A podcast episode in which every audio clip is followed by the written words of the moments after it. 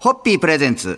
看板娘、ホッピーミーナの、ホッピーハッピーバー皆さんこんばんは、ホッピーミーナです。こんばんは、落語家の立川しららです。今週は、ミーナさんの華麗な人脈の中から、またまたお美しいゲストをお迎えしております。はいえー早速ご紹介したいと思います。川柳作家の安見理恵さんです。よろしくお願いいたします。お招きありがとうございます。なんかすごい不思議な感じなんですけど。なんかお二人言ってましたよね。なんかお酒の入ってない状態で会うのが。そう、こういうね、あの、ちゃんと仕事の場でお会いするのはね、はい実は初めて初めてなんで、ええあのー簡単にご紹介させていただきますと、えー、い生島博さんの事務所生島企画室に所属されてそうでございまして、はい。であの、えー笑っていいともに、あのもう3年間ぐらいですか？そうでしたね。川柳コーナーがええ川柳コーナーで。3年続いておりました。ええあのーご出演されてたんで、もうたくさんの方が顔、ああのお顔の方だなっていうのを浮かばれてる方も多いと思います。まあ他にもいろいろね、踊るさんま御殿ですとか、金スマですとか、いろんな番組にも、えーゲスト出演されてますので、はい。えーおなじみの方も多いと思います。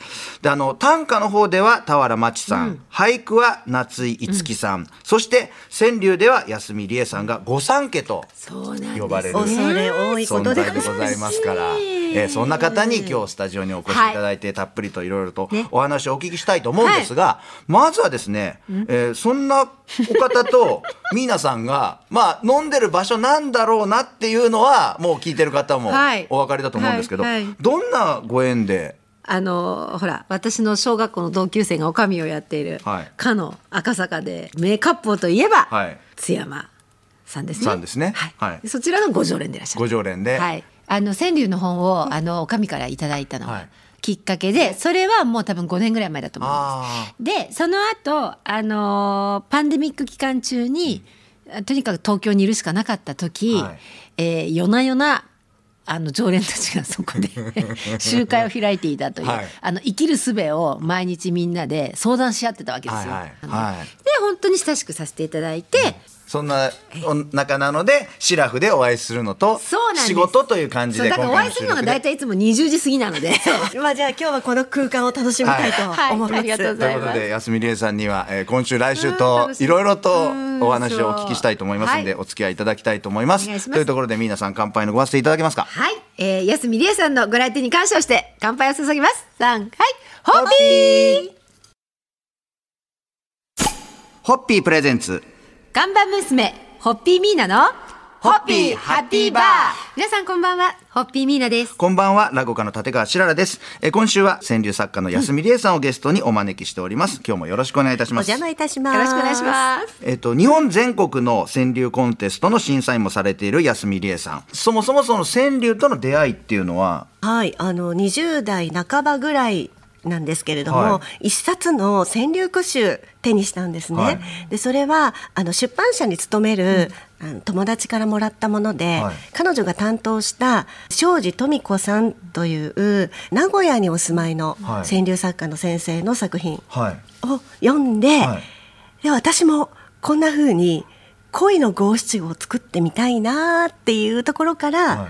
この川柳の扉を開けてみた、といった感じです。じゃあ。本当に偶然なんですね、そのお知り合いの方からのご縁がなければ、きっと今川柳やってなかったかもしれないですね。で、あの、庄司富子さんの作品、ちょっと紹介させていただきますと、えー、追伸に女心のありったけ。ですとか、えー寂しくてリンゴの皮を長く剥くとかこういうのが。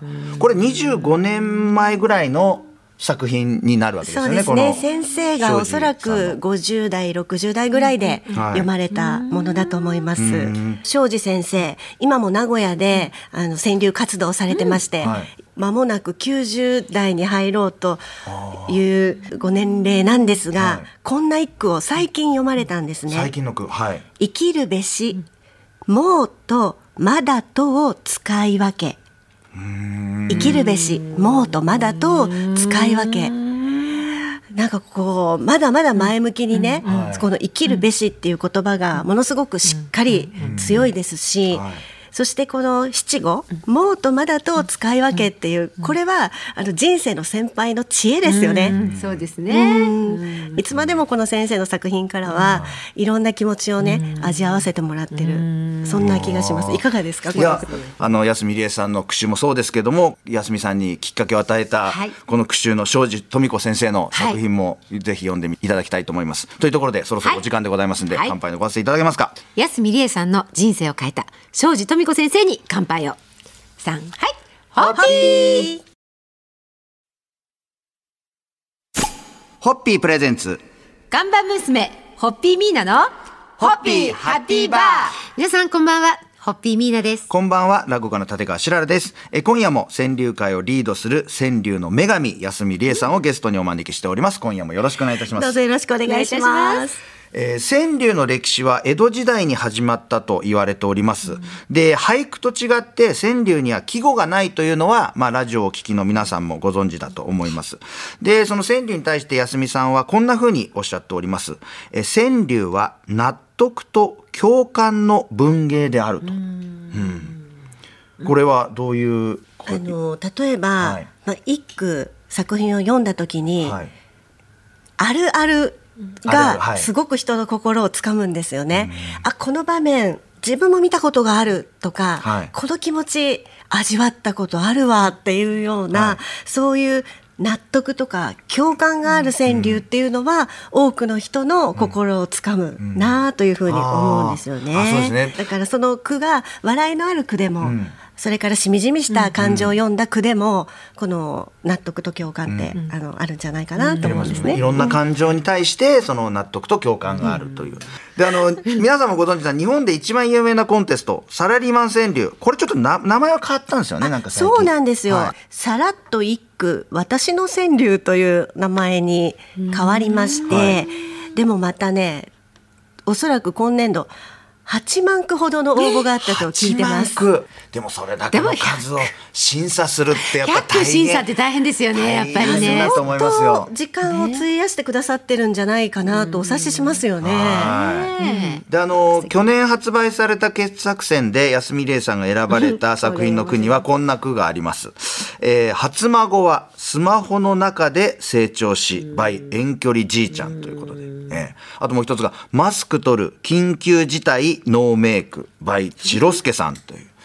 やっぱり今のねこの安見さんのこのあるあるっていうところを聞くと、川柳に対してのその敷居みたいなものも非常にこう入りやすくなって、そういう感じてるリスナーの方も多いと思うんで。じゃあ来年こそはぜひ自分も応募してみようっていう方も、多分今ラジオ聞いてる方も増えたと思いますんで、ぜひぜひふるって、というところでい。そろそろお時間でございますんで、はい。乾杯のご発声いただけますでしょうか？はい。時代を映す言葉遊び、川柳の奥の深さに乾杯を。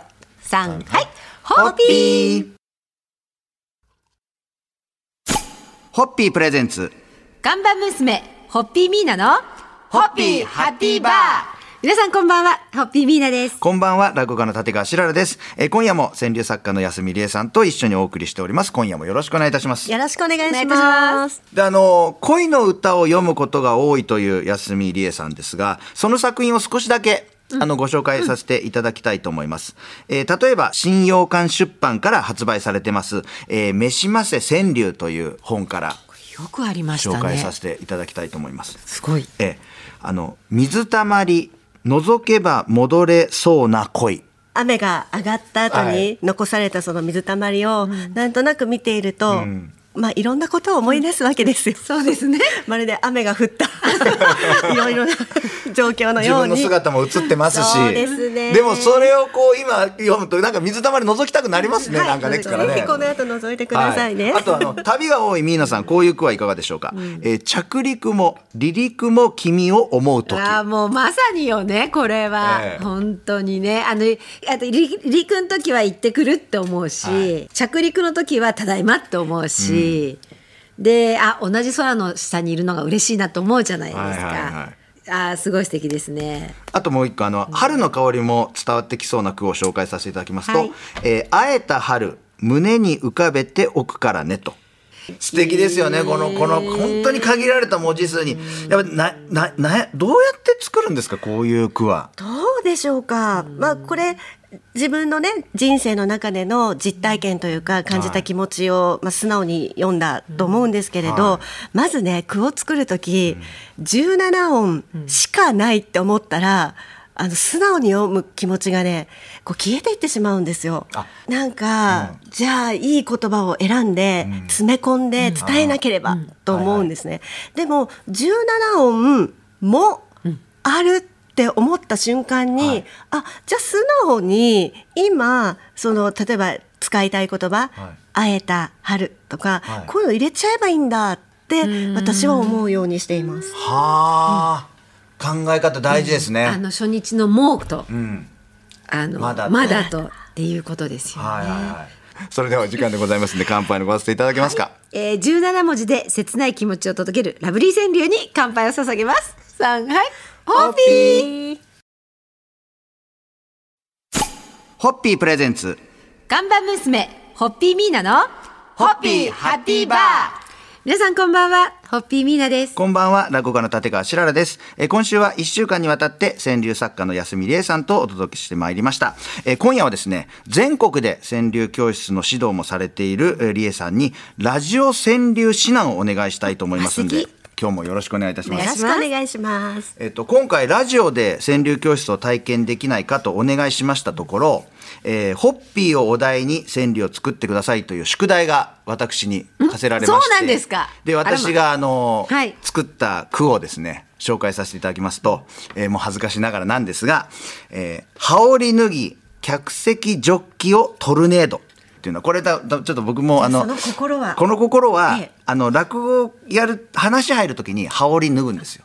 でそれでこう話を喋ったところで客席を盛り上げて、で羽織脱いでもう終わったんで、もうあとは飲むだけなんで、それをそのこう客席のこう渦巻いてる余韻に浸りながらジョッキにホッピーを入れてこうトルネードして飲むっていう。なるほど。先生どうですか？一つ、はい。ポイントがありましてね、はい客席ジョッキをっていうのね、はい。これ実はね五七五じゃなくてね五八五になっちゃってるっていう。わざわざですよ。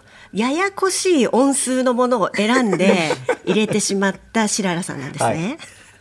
あの小さいやゆよははい。数えません。あいやかいややゆは数えないんですか？そうなんです、はい、そしてですねちっちゃい「つ」は数えるんですね。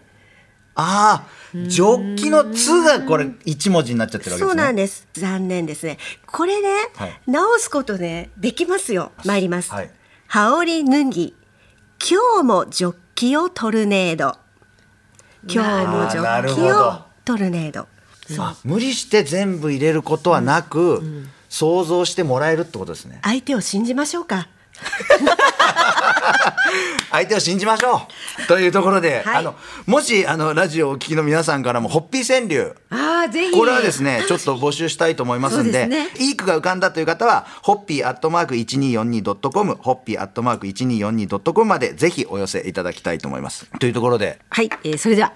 泡のよう浮かぶ言葉に星二つだそうです。ありがとうございます。はい。ホッピー